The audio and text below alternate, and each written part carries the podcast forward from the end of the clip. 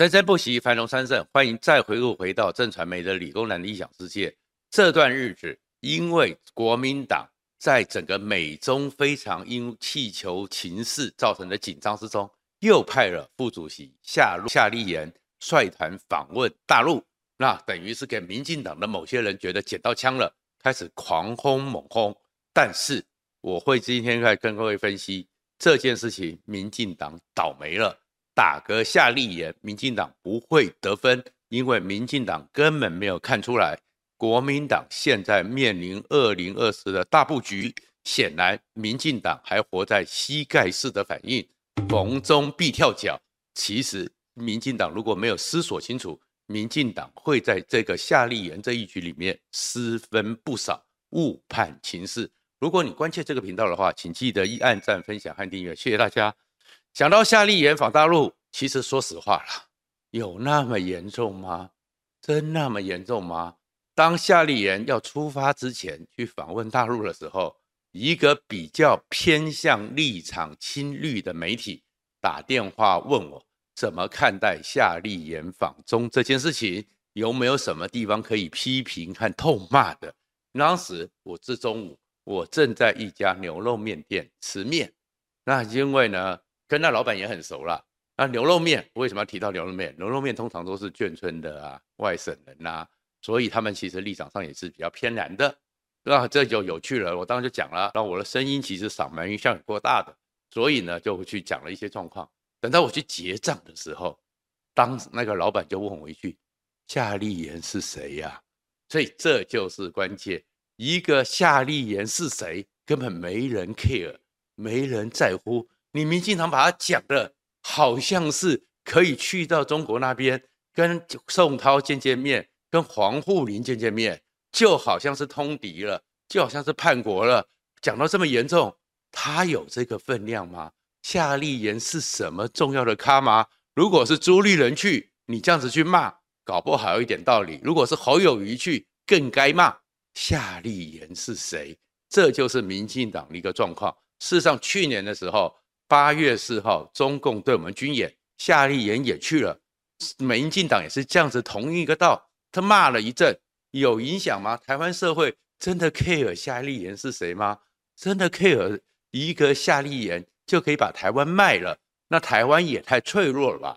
所以这样一个打法就是纯粹的膝盖式的反应，让他们自己深绿的人在一一二六挫败之后。感觉很爽，没有意义，没有用。而且当他们活在这种爽中的情绪过程中，忽略掉了这是国民党，特别是朱立伦的一个布局。而这个布局里面，如果他们真的清楚这个夏立言的角色和地位，就会知道说，要关切的不是访中，而是朱立伦接下来的布局。坦白讲啊。夏立言去见了宋涛，宋涛是新的国台办主任，又见了王沪宁，他们就说王沪宁是习近平的国师啊，你怎么可以去见习近平的国师啊？王沪宁在三月四号中共的两会之后，他就会接中共的政协主席，中共的政协主席上一任就是汪洋，汪洋就是处理这些跟各政党的一个状况，所以过去的时候，台湾很多人去都会见到汪洋。所以渐渐王沪宁就是渐渐汪洋的意思，差不多就是这样子。能够做什么也没做什么。那当然，王沪宁呢是从江泽民、胡锦涛到习近平都是中共的文胆，他们就说这个是思想的指导者，这个是中国的国师，太扯。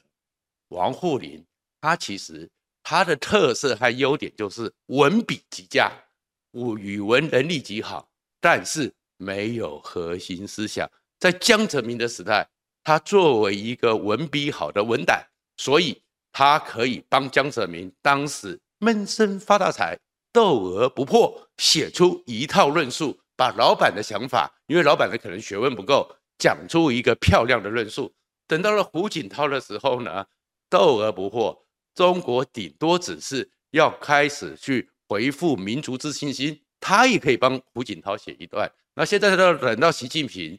那习近平的学养当然更不够，所以就是帮习近平论稿的一个人，这样的一个人，把他讲成是建国师，可见民进党其实对于中国，当然我们要去面对它，当然我们要去好好的研究它，好好的处理它，才知道它会对我们干什么。但是研究也不够。而另外一个状况是，如果夏立言真的不能去，那你陆委会要干嘛？你夏立言当过国防部的次长，夏立言当过陆委会的高官，其实是受管制的。那你陆委会就不准嘛？那如何又准了？然后又通骂，所以这个民进党没有得分。而事实上，为什么朱立伦在这个时候送夏立言去？因为朱立伦自己也讲了啊，怕三月四号两会。因为三月四号两会的时候，过去中国对台湾如果会讲出硬话，都是两会的记者会。比如说朱荣一，台湾人民你们要警惕啊！温家宝都是在这个情况，所以他在两会之前，现在习近平这个整个在青黄不接过渡期间见见面打打卡就算了，打完卡之后。你要知道说，朱立伦如果真的在乎这个事情，他应该要更高层，应该更有分量的人去，都没有。因为朱立伦现在他透过李家进，李家进跟日本的关系很好，李家进在日本拼命的安排朱立伦访日本，黄介正他的驻美代表来回华盛顿和台北，要帮朱立伦安排去访问美国，因为朱立伦当然知道他口口中喊的。亲美友日和中，这是国民党在今年二零二四端给大家的国民党的一个定位。那和中就派个一个小小的，连饭面店老板都不知道。坦白讲，夏立言，说实话，我要不是当记者，我也懒得知道他是谁。一个夏立言去打个卡过了，然后和中的事情，对于国民党内部那些红统的啊、亲中的有个交代，结束。重点在有日亲美，这可是这有日和亲美，当然对朱立来讲，它是几个算盘。第一个算盘是，基本上如果真的最后有机会，七八月的时候，国民党没人要选，没人可以选，他可以出来承担，他没有放弃。第二个是，他还在叫操盘整个国民党的社会形象，整个国民党的一个定位，国民党的立委选举，在现在这个大环境，国民党立委一定可以成长的情况之下。帮国民党格局改变，何乐而不为？那当然，朱立伦会做这个判断，里面有核心人物，就是侯友谊了。坦白讲，很多人在骂朱立伦，你为什么不赶快提名侯友谊，不赶快征召侯友谊？说实话，侯朱立伦对侯友谊哦，以我的角度来看，叫做宅心仁厚。当然，你可以把宅心仁厚加个 quotation mark，另有寓意。因为侯友谊真的堪。被拿出来浮上台面吗？讲一个故事好了。最近呢，那个东西就是有一些国民党的资深立委，而且呢还不小心告诉了是像三立的独家新闻。朱立伦在跟美美国华盛顿的一些智库做视讯会谈的时候，当然会谈到国民党的未来形势。朱然后国民党呢，人家在问他的时候，朱立伦呢还是他那个调调。侯友谊可能是国民党的最强母鸡，结果美国人问的问题跟我刚刚讲的面店老板问的问题一样，侯友谊是谁呀？所以其实侯友谊真的以他现在看起来类似高人气，可是一个两岸的问题，一个国际的问题，这个时候靠恶补是补不来的，就像先前一样，他找了苏起，找了杨永明去恶补了一下国际观，就讲出了。台湾不做强权的国旗子，然后最后呢被骂到不行，民调直下。那这个情况之下，侯友宜呢，这又收回了。收回之后，旁边的人还说是被苏起误导，你有去向人家求教就算了，还要说是老师误导我。那这样的一个人格人品，恐怕侯友宜真的是越来越不行了。而且侯友宜是不如韩国瑜，韩国瑜当时有那个气势，有那种讨厌民进党的气势。加上韩国瑜有爆发力，有趣太多了，所以韩国瑜当时在五家的平均民调四十七点五，力压蔡英文百分之十七，那是二零一九年七月十五号，只剩投票只剩四个月，韩国瑜都有这种 power。那你现在侯友谊只剩下百分之三十四，其实那是你的天花板，你只会继续掉。而赖清德也三十四，而赖清德当民进党一定巩固。赖清德可能是地板会持续往上走，你侯友宜根本不会赢，所以朱立伦你会看到打造这个亲美友日和中国民党的一个机器，一个立委的提名、立委的机制，但国民党看起来比较像样，要找的是新的人，这个人就叫郭台铭。所以你会看到郭台铭的一个参选的机制越来越高了，越来越有机会了。当然，郭台铭呢讲的话呢也很有玄机，看神明决定。那这个神明当然会人家哭手一下了，要靠谁呢？上次他要出来说是妈祖托梦，但是台湾有二三十尊不同渊源的妈祖，大妈、二妈、三妈，哪个妈祖托梦呢？这一次又要再出来，难道妈祖要再开一次会，换说，哎，现在换你湄洲妈去，还是大甲镇龙干的妈祖去帮他托梦一下，或者是关公？我们知道郭台铭拜关公，郭台铭拜关公。可是侯友谊也拜关公，关公总是手心手背都是肉吧？关公会表态吗？而台湾真正最特殊的中国大陆都比较没有的信仰是三太子，而三太子呢，哪吒三太子最有名的故事就是割骨割肉剔骨还诸父母，然后要另立天地。所以当然郭台铭有可能就是非绿联盟不回国民党。那其实。这个情况之下，其实郭台铭会不会代表国民党参选，会不会跟着朱立伦的一个运作市场最后成型，恐怕才是国民党真正总统大选最核心的一个变数。可是郭台铭这次再出来，会激起像上次的旋风吗？我个人严重的怀疑。第一个，边际效益已经递减了，一个人呢出来的时候一鼓作气，再而衰，三而竭。郭台铭上次妈祖托梦冲了出来，冲了出来之后，妈祖叫你选总统，妈祖没叫你去参加初选。一个初选之后被韩国瑜打垮，打垮之后又说自己可能要联署参选，可是搞了轰轰烈烈一两个月又不选了两次了，所以你第三次再出来，其实郭台铭的意外性、郭台铭的戏剧感、郭台铭的震撼力都不如二零一九，所以他这一次。要参选不参选，其实不会像上次一样这么的一个震撼。那第二个情况呢，郭台铭还是有优势的。首先呢，他的对于中间选票、对于年轻选票是有扩展性的。侯友谊看起来是没有了，所以郭台铭其实很可能在民调里面，第一台的民调里面，他跟侯友谊不相上下，而侯友谊必然往下走，郭台铭必然往上升。但是它里面当然第一个在国际上。能够挥洒，能够在国际上走透透。台湾就只有两个人物，一个叫做张忠谋，一个叫做郭台铭。国际的格局，郭台铭当然远胜于侯友谊，而且呢，他有时机，他可以在这么短暂的时间里面，从一个小小的连接器做到世界上最大的一个生产线的帝国。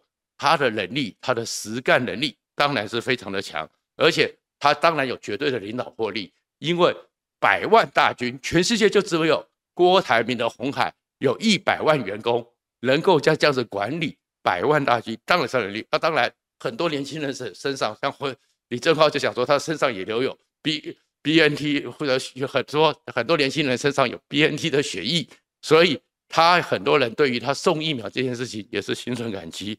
可是他还是有很多的缺点。这是国民党其实现在的麻烦。第一个刚刚讲过了，一鼓作气，现在已经没有那么大的震撼力了。第二个情况是，他的态度会不会又在摇摆？因为有一个成功的企业家，其实是很爱面子的。如果他思考思前想后，变化莫端，然后呢，到最后觉得胜算不够，那会丢脸。因为第二次再出来，以郭台铭这种大企业家、大成功者的角度来讲，不可能输。如果有输的可能性，没有百分之百的赢，他是可能会打退步的。第三个呢，家人会对他更大的牵绊。他现在已经七十几岁了，越来越重视家人。上次他最后不选的理由，就是回到家看到他的小孩还有他的孙儿，几十五六个人玩在一起，突然非常的和乐。他一辈子辛苦全世界走，家人。那你会看到曾心怡这次。特别放出来，在游泳时，郭台铭跟小孩子在一起，他们的家里画面，曾心怡是不是也在暗示他家人为重？他能不能过得了家人这一关？再者，另外一个情况，他回国民党，很多人讲说，只要朱立伦再给他一个荣誉党，你知道吗？郭台铭的面子放在哪里？上次是三十一个国民党大佬公开登表骂了郭台铭一顿，郭台铭愤而退场。现在你们这三十一个大佬，像马英九啊，像这些人没有跟他道歉，郭台铭就自己屁颠屁颠的回去，那不会是郭台铭，那是郭台铭认输了。那朱立伦有能力让三十一个大佬再登报称赞郭台铭一次吗？如果没给郭台铭这个足够的面子，郭台铭怎么回去？再过来，他的企业这么大，然后大家也要去想，如果你的企业被钳制住了呢？所以你会看到，当年的时候，在龙华的时候，中国想要腾笼换鸟，所以呢，不断的修理它，不断的把它的一些里面的劳动条件无限的扩大。逼得他从龙华迁到郑州，而这去年呢，拿他立威，对郑州的一个封城，封到郑州的整个红海，封到 Apple 都出了大状况。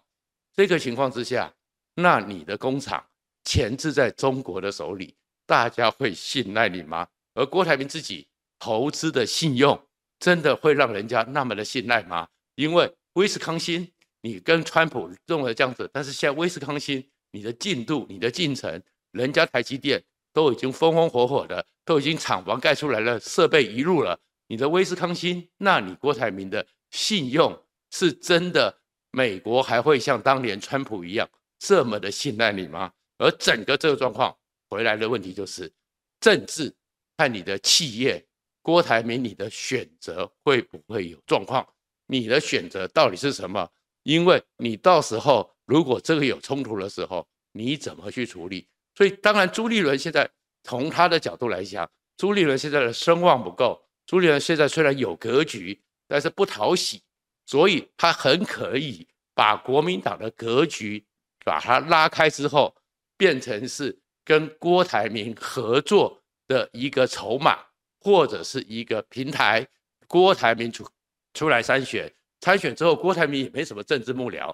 郭台铭也没什么政治团队，朱立伦呢，要么是副总统，要么是行政院长，而且朱立伦掌握立委的提名权，然后朱立伦才六十一岁、六十二岁，等个四年，轮到朱立伦反过来，在这四年之间改变他的形象，赢取更大的社会支持是有机会的，所以这是朱立伦算盘。那至于侯友谊，一定把他踩死，所以朱立伦当然不会给侯友谊，而事实上侯友谊呢，不需要朱立伦打爆，不需要民进党打爆。自己就不断的把自己给自爆，所以朱立伦当然有机会。那或者是如果朱立伦做出了一个我已经仁至义尽，我用尽办法想请郭台铭，到了七月八月的时候，郭台铭还是想东想西，郭台铭很可能现在是说百分之三的几率，也许升高到百分之六，但是没有百分之九十九点九，郭台铭可能在最后那一瞬间又不选了，那朱立伦只好承担。